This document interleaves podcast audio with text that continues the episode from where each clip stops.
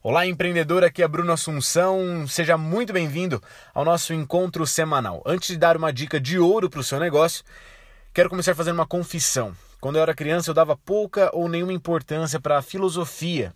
Bom, isso é uma confissão, né? Então deixa eu ser mais verdadeiro. Eu odiava filosofia, adorava outras matérias, mas por que eu deveria estudar o que alguém pensou há dois, três mil anos atrás? Ei, pensava eu, o mundo já andou milênios, tenho certeza que estamos à frente desse tempo. Quando eu era criança, eu tinha várias certezas e talvez por isso eu realmente precisasse da filosofia. Foi quando eu deixei minhas certezas de lado e passei a questionar o mundo que descobri que existe um outro mundo fora da minha caverna. Claro, tem quem não goste de filosofia, afinal, filosofia significa amor ao conhecimento. Nada de errado em ser um empreendedor cheio de certezas e respostas. O empreendedor que se intitula onisciente nada mais é do que um empreendedor paranoico e limitado. Na psicanálise é dito que paranoia é certeza, intuição é dúvida. Veja, é a dúvida que te traz para o fluxo infinito de novas ideias, criações e inovações. Para que haja esse fluxo criativo no seu negócio, é preciso aceitar que não temos todas as respostas. Deixa eu então te dar um exemplo mais prático.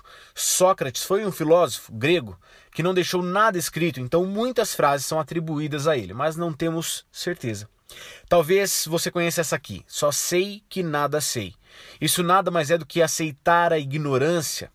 Há quem diga que essa frase foi falada quando o oráculo tinha dito que Sócrates era a pessoa mais sábia da Grécia. Na resposta, só sei que nada sei, Sócrates deixa claro que ele era de fato um filósofo, alguém que confessa sua ignorância por amar a dúvida.